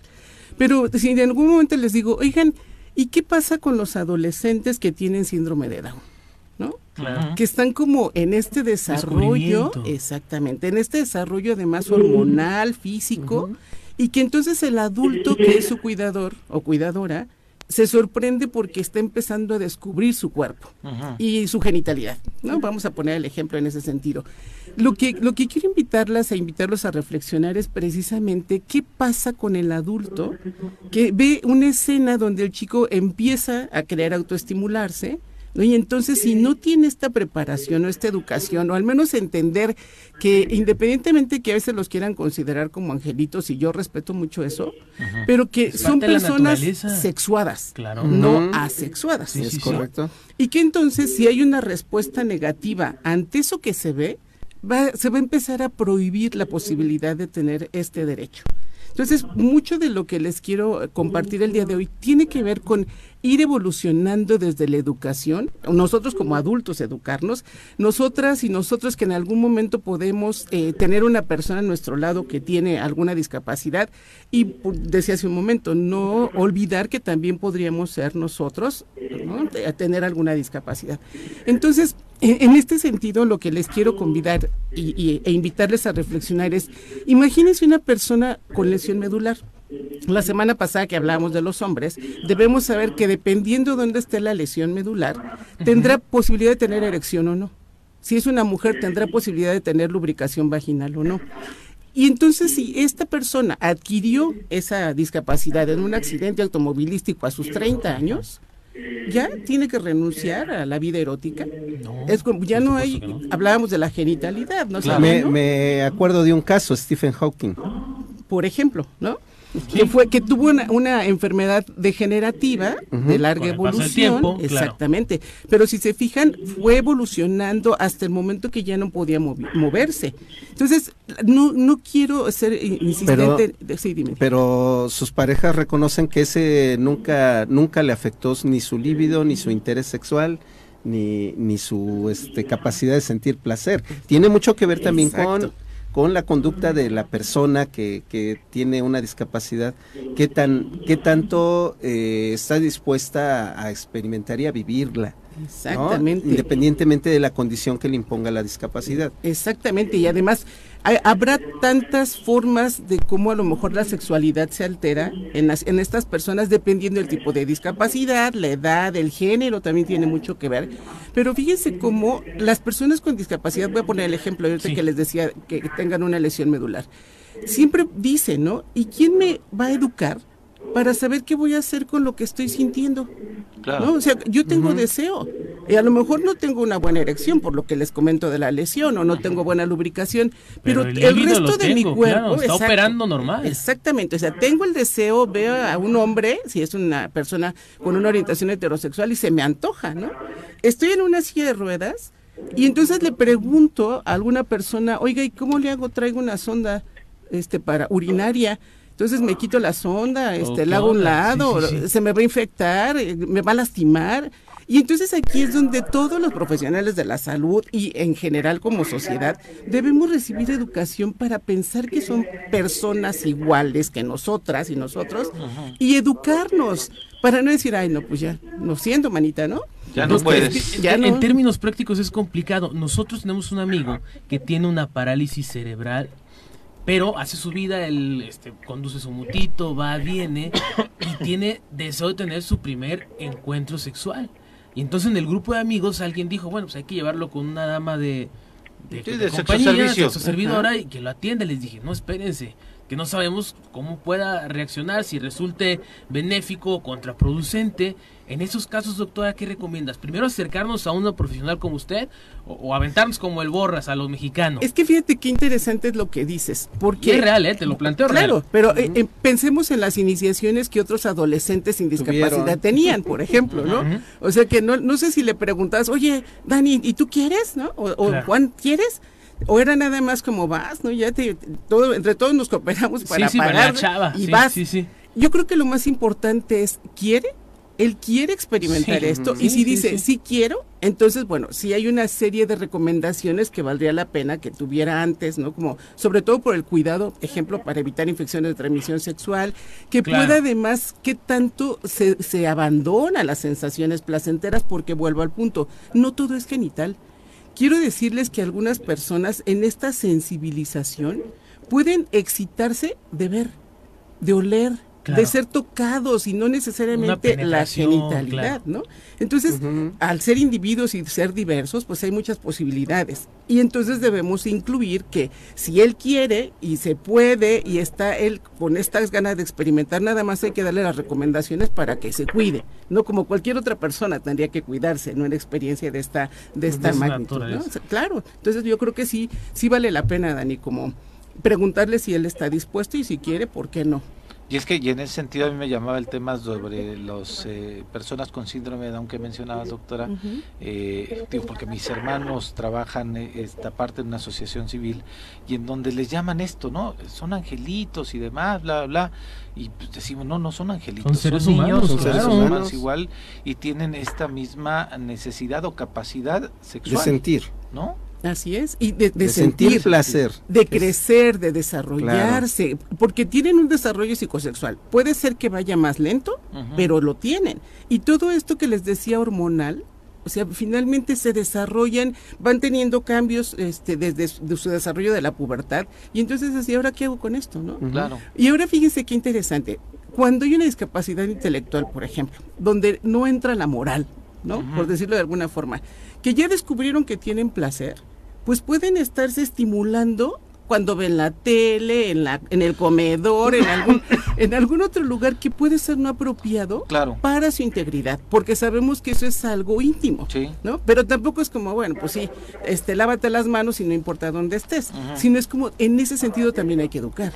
Porque, eh, y lo entienden, ¿eh? Los chicos de verdad lo entienden, de decir, oye, pues aquí no se puede, o sea, qué padre. Pero como no tienen esta carga moral de está mal, ¿no? No tienen ninguna bronca. No tienen ninguna bronca, disfrutan lo placentero y no tienen ningún problema en ese sentido desde lo que disfrutan. Pero el detalle es que también hay que poner límites. Y también hay que ayudarlos en el autocuidado para que no sean víctimas de abuso. Exacto. Porque en ese sentido también se vuelven vulnerables Así es. en Sí. esta eh, pues discapacidad que puedan tener y eh, a partir de ahí haya gente que pueda eh, utilizarlos o cometer un abuso. Pero y fíjate, volvemos ellas. al punto. Igual que a una persona con discapacidad, a una persona que no tiene discapacidad, tenemos que educarlo para evitar el abuso sexual. Aunque la persona con discapacidad puede ser vulnerable o más vulnerable, Sí, sí, no sí. dejamos exentos a los otros niños, por ejemplo, ¿no? Entonces, toda esta información, el que podamos tener apertura de tocar esos temas, de poder hablarlo, de Necesario y urgente. Claro, y capacitarnos si tenemos un familiar cercano, un hijo o una pareja, quien sea, si no nos educamos en ese sentido, pues vamos a seguir como, como, como hemos estado durante muchos años, ¿no? Viéndolos como... no, y, pues, y negándoles ese derecho al placer a ellos. Y negándoles ese derecho. Entonces recordemos que no todo el tiempo va a ser genitalidad, que tenemos todo un cuerpo maravilloso para poder explorar, experimentar y tener sensaciones placenteras y que si bien es cierto, esa persona, co- con el ejemplo que les daba, que Claro. tiene una lesión, pues hay otras formas, ¿no? Hay otras formas. O sea, ya tienen de verdad, ah, ah, pues si el Amaka Sutra y el Silla Sutra y todo eso ya existe, Sí. pues obviamente tuvo una finalidad, ¿no? ayudarles a las personas a que pudieran experimentar desde otra forma no su erotismo entonces pues sí los dejo y los invito a que reflexionen en, en ese sentido porque creo que como sociedad tenemos que hacer un cambio de ver a estas personas como con todo este derecho al placer y al placer sexual también. Y doctora, si necesitamos ayuda, ¿a quién buscamos? Con mucho gusto me pueden encontrar en el 310-1120 y en Facebook como Adriana López Sexóloga. Juanjo, estuviste muy callado. No dijiste No, nada, Juan sí, José. es que es muy interesante.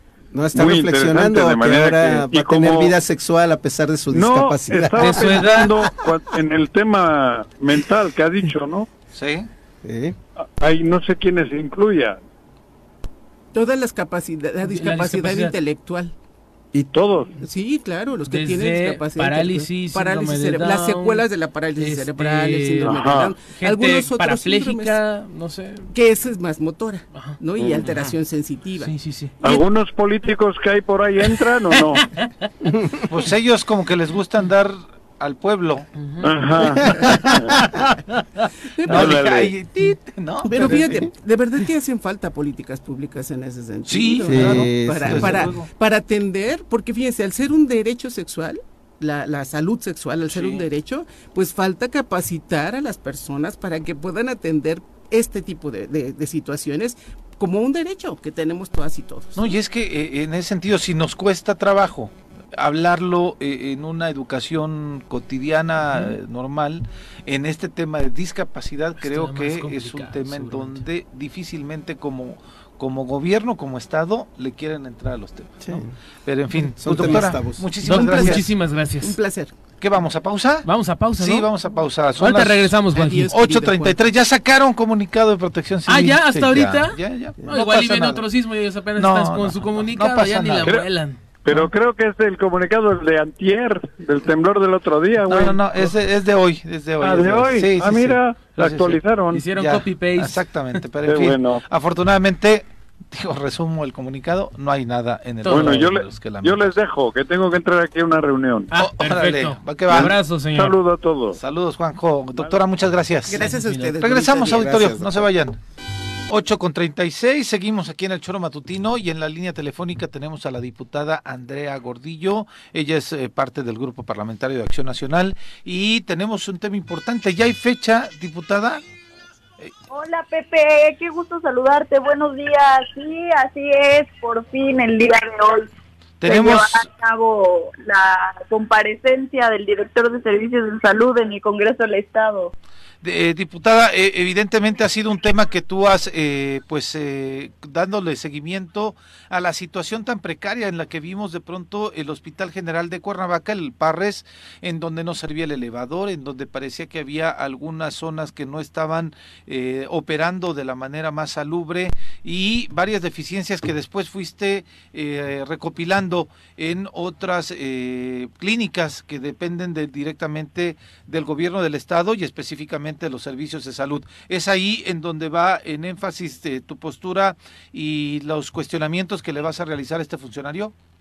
Así es, bueno, como ustedes saben, la petición se hizo desde el 21 de junio eh, y bueno, hasta hoy estamos teniendo respuesta, pero sobre todo este esta comparecencia creo que debe de ser una actividad constante para la rendición de cuentas para las y los morelenses. Cuando algún ciudadano viene a denunciar al Congreso, en este caso a la Comisión de Salud, que no lo están atendiendo de la mejor manera, que no hay medicinas para eh, a un dolor de, de estómago, de cabeza, cuando empieza a preocuparnos y después siendo noticia nacional en la forma que están nuestros hospitales, pues creo que era momento de que el director de servicios de salud nos explicara qué es lo que está pasando.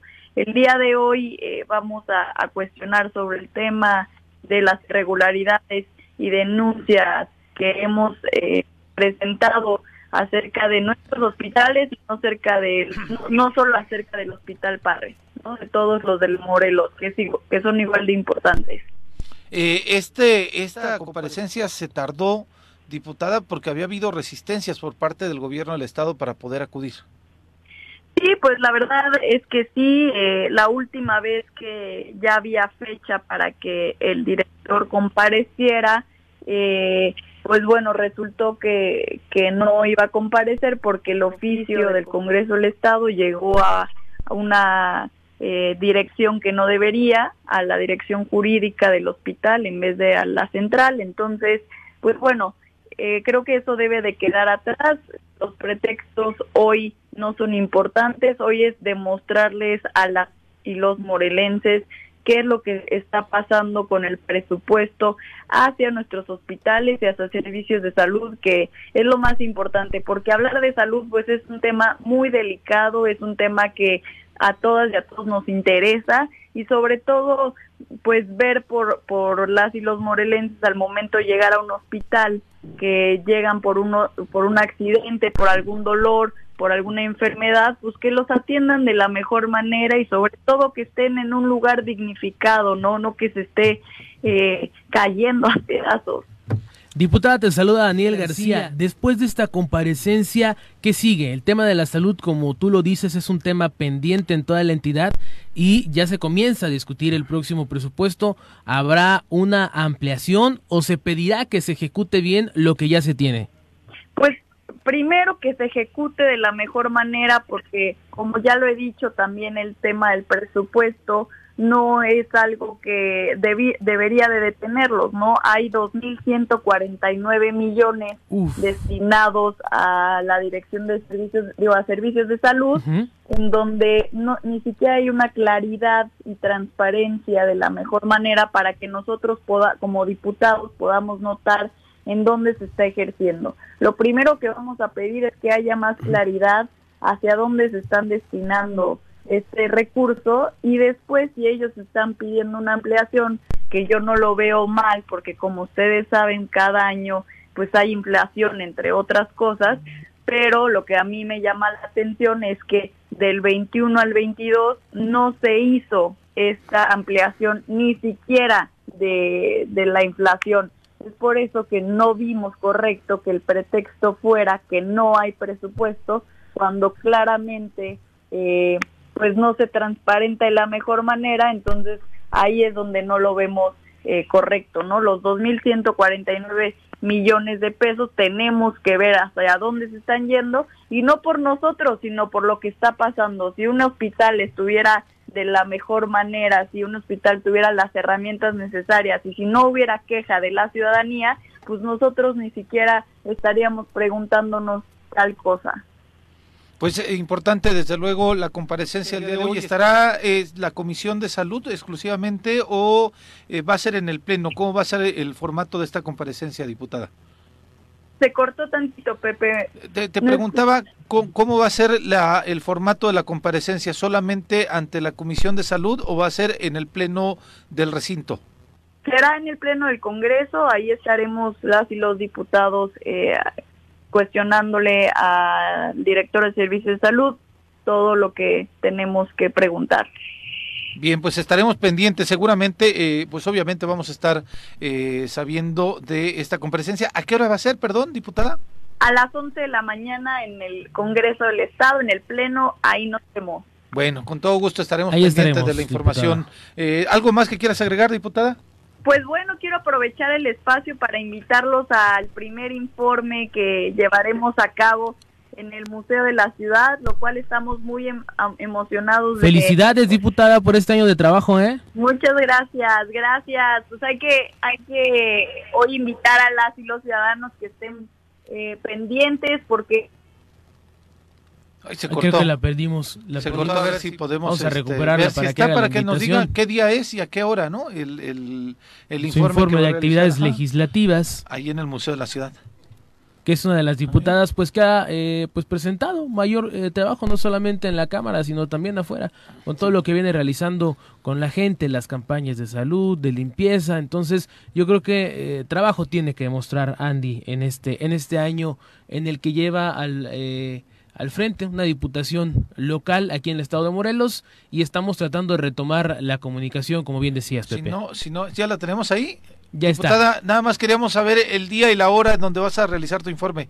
Claro que sí, es el 28 de septiembre, o sea, miércoles 28 de septiembre, en el Museo de la Ciudad a las 5 de la tarde. Bien, perfecto. Pues también estaremos pendientes de este, Por allá de este informe de, de, de, actividades y muchas felicidades y éxito. Y desde luego el día de hoy, obviamente esperamos que haya pues, resultados y respuestas concretas sobre lo que está pasando con los servicios de salud. Gracias, muchas gracias. Claro que sí, es lo más importante, que nos den las respuestas necesarias y, y bueno, que entiendan que esto es parte también del trabajo del Congreso y que se vea algo a favor de los morelenses. Muchas gracias y los veo por allá, por favor, el 28. Éxito. Claro que sí, con todo el gusto. Éxito. Y, bueno, de lo que platicamos fue a las 12 de la mañana con 30, son 12 del día, mejor dicho, con 30 minutos de la tarde, en donde más de 800 personas fueron evacuadas entre personal docente, administrativo y estudiantes, ya que una llamada al 911 reportaba una amenaza de bomba en la normal superior de Benito Juárez García. No se encontraron artefactos que pudieran de detonar eh, la de este, Chipitlán, en para este que lugar la gente exactamente, ¿no? Unas horas después de que se reportara la amenaza de bomba en la Universidad Autónoma del Estado de Morelos, al 911 se reportó otra en la normal superior Benito Juárez García, ubicada en la colonia Lázaro Cárdenas de Cuernavaca, al sur de la capital, como hacía referencia ya eh, Daniel. Eh, a diferencia de la primera, eh, es decir, de las que se dieron en la Universidad Autónoma uh -huh. del Estado de Morelos, pues acá no hubo artefactos que se pudieran encontrar y solamente fue, pues vaya, la movilización que claro. se realizó y este pues desalojo de 800 personas aproximadamente las que eh, pues estuvieron involucradas y que son parte de este de este lugar de la normal superior Benito Juárez. Pero en fin, Dani, tenemos mensajes del auditorio. Sí, hay muchos mensajes que tenemos Venga. pendientes. Virginia Colchado dice, "Buenos días, amigos del Choro Matutino en Yautepec no sintió nada." Eduardo Vizguerra dice, "¿Y los patitos de Juanjo ahora no le avisaron?" Seguramente no. Te manda saludos Marco Antonio Vallejo, "Buenos días, Pepín." Saludos. De manera personal. Arnoldo Pozo, saludos, choreros. Paco Carzu dice que Viri le pregunta al presidente del dueño de la liga de los 22 millones de pesos. Vicky Jarquín dice, buenos días amigos, Viri, Juanjo, Pepe, Carlos, Dani. Dice, vayan a pagar el predial. Dice Marín Baltasar, saludos en cabina, todos excelente programa. Emanuel Juárez dice saludos a todos, equipazo. Mariana Salazar, saludos diputada, seguramente que para Andy, Andy Gordillo. Gordillo sí. Junior Flores, mi programa favorito, un abrazo Gracias. para él. Y Oscar Gibran, excelente trabajo, diputada. Ahí están los comentarios que tenemos pendientes y abrazo y saludos para todos ellos. Bueno, y tenemos ya a Carlos Duje, comisaría de Gidal de Xochitepec y a René Bello de Tribus ah, Urbanas en el estudio. Gracias, bienvenidos. Gracias. Y bueno, eh, hay un festival festival, el Festival Colectivo por las Juventudes en sus Derechos. ¿Estamos bien, René? Así es. Hola, ¿qué tal? Muy buenos días a todos, a todas y a todes.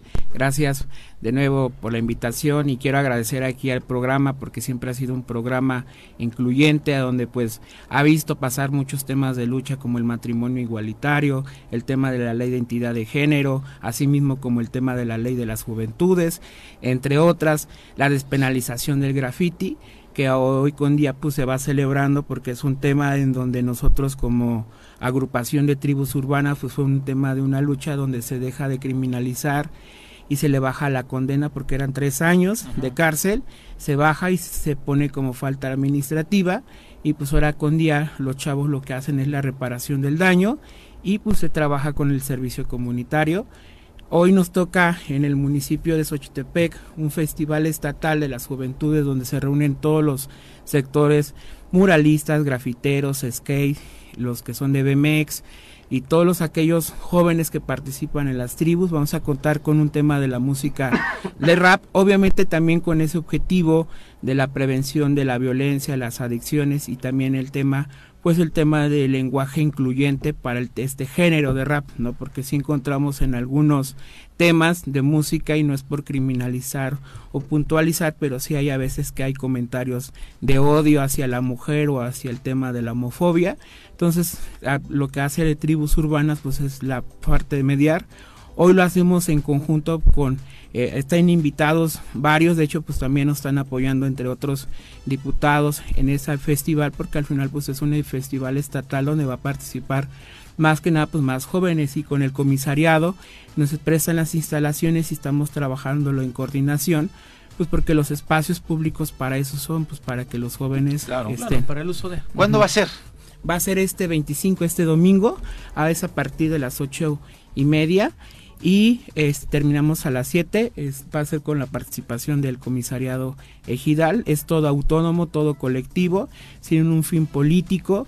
La cuestión es que pues también se invitamos las autoridades, va a estar la Comisión Estatal de Derechos Humanos, la Nacional, se invitó a los diputados para que escuchen y también los presidentes municipales, donde pues también sepan las necesidades que hay también en su municipio. Comisariado, perdón, perdón, perdón. Iba, con Carlos, sí, justamente. ¿De qué, ¿De qué, manera está trabajando, sumándose elegido a esta iniciativa? Mira, nosotros, o en mi postura, ahorita soy un representante de un grupo, de un sector, netamente dedicado al campo. Pero también es importante tener un poco de apertura hacia, hacia los diferentes sectores sociales que necesitan pues ahí el apoyo, el impulso para poder promover sus derechos sobre todo, ¿no?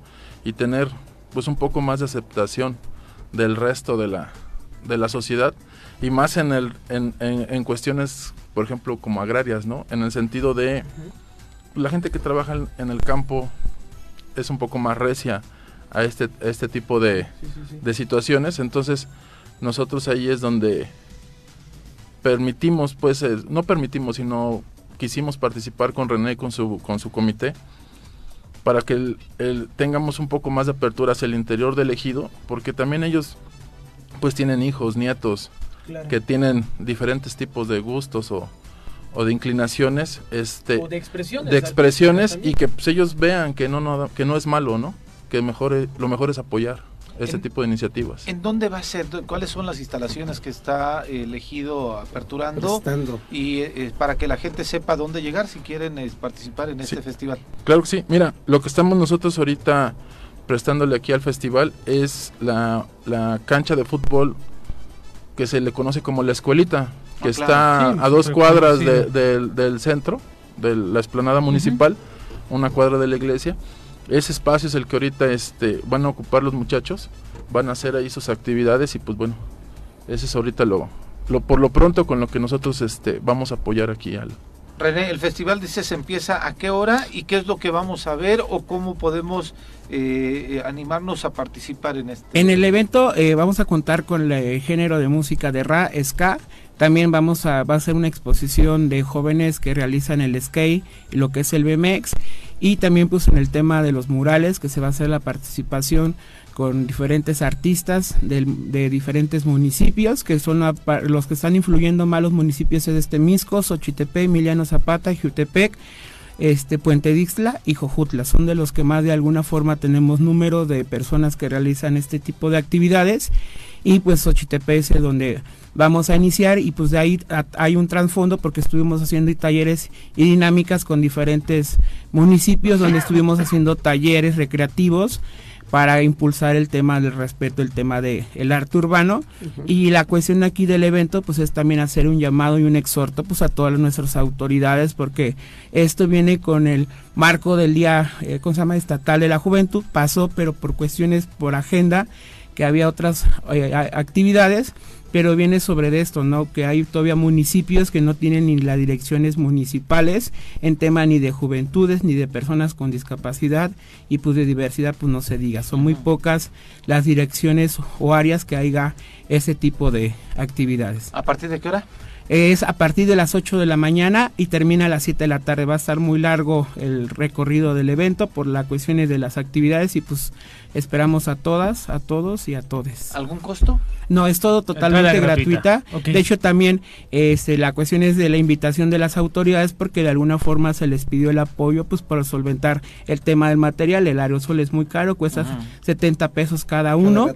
¿No? Y para darle a tanto joven, si de tema de muralistas tenemos a 200 este que confirmaron. ¿Dónde van a, pintar? Eh, de alguna forma se va a hacer con plástico y también ah, en unas mamparas y viendo los espacios también en algunas paredes. la cancha del que sea para la escuelita. Sí, que queden algunos murales, ¿no? Ahí plasmados. Además es cultura. Claro, claro. Es cultura. Mucho éxito. ¿Algo que quieras agregar, Carlos? Nada más invitar a que asista toda la comunidad de Xochitepec, todo el pueblo, para que se dé cuenta de, precisamente de la diversidad que hay y este y empecemos a ser más incluyentes. Festival colectivo por las juventudes en sus derechos este sábado o domingo. Domingo. Domingo a partir de las 8 de la mañana a 7 de la tarde. Ok, perfecto. Pues bueno, muchas gracias. Gracias, a ustedes. Muchísimas gracias. Tenemos deportes, ¿sí? Así es, para cerrar. Vámonos, Bruno, ¿cómo estás? Señor. Hola Pepe, buenos días, buenos días Dani, buenos días a todos los auditores del Choro Matutino. Buenos días, estimado Bruno. Eh, ¿Qué tenemos de deportes? ¿Es jueves hoy? Hoy es jueves. Sí, es jueves, pero casi cerca de la jornada. Actividad deportiva, mi querido Bruno. Sí, cabe, la, eh, cabe también la oportunidad para mencionar el, día de ayer un exfutbolista del equipo Tigres de Autepec, eh, tiene su debut en esta liga de expansión. Bueno, en este torneo ya había debutado el torneo pasado, tiene su debut y logra marcar. Edwin García, que jugaba para Tigres de Autepec hace algunos meses en la, Liga TDP, en la tercera división, logra marcar con, con los toros del Celaya, ganando 2 a 0 frente a los Alebrijes de Oaxaca, su equipo que pues es el líder de la Liga de Expansión y lleva ocho victorias consecutivas. Este chico que es morelense, de, Cuernavaca, y bueno, anota un morelense en la Liga de Expansión, y es importante el crecimiento que, que están teniendo estos futbolistas y también pues estos futbolistas del equipo de Yautepec. Se fue, se fue de Tigres Yautepec siendo goleador y no solo de Tigres, sino siendo goleador de la liga eh, de la tercera división profesional, Bruno.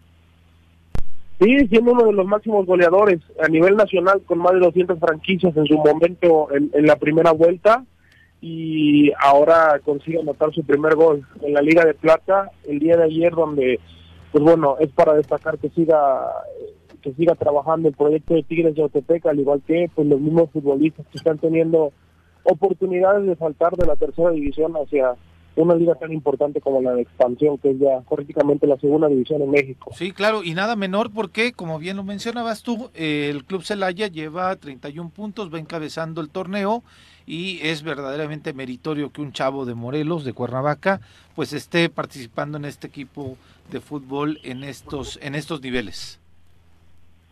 Sí, es, importante, con, con tantas, desafortunadamente con tantas malas noticias que recibimos últimamente del Estado, es importante que exista una buena noticia de un deportista morelense que está destacando y así lo dice Grey García.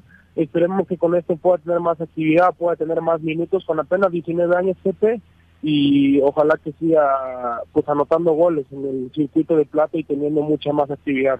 Bien, estimado Bruno, ¿algún otro asunto más? La selección mexicana, Pepe, que ya está preparando unos partidos el próximo sábado ante Perú y el próximo martes ante Colombia. Los partidos van a ser en el, en, en Pasarena y el otro va a ser en Santa Clara, en California. Y pues bueno, con tanto que se, que se ha hablado acerca del tema, pues que solo va a llevar tres centros, tres centros delanteros y tendrá que escoger entre, entre cuatro, entre Funes Mori, entre los dos Jiménez, entre Santi y entre Raúl, y también entre Henry Martin, y es, y es la la incertidumbre que se tiene, que solamente se llevará tres y que todavía están cuatro peleando el puesto, de los cuales hay dos que, que no están físicamente bien, que son Funes Mori, que se naturalizó, y también el caso de Raúl Jiménez, que no ha tenido casi actividad en, el inicio de la temporada con su club. Bruno, hay preguntas del público. Omar Yoctán dice, ¿en qué horario serían los partidos del Mundial y a qué hora juega Tigres Yautepec?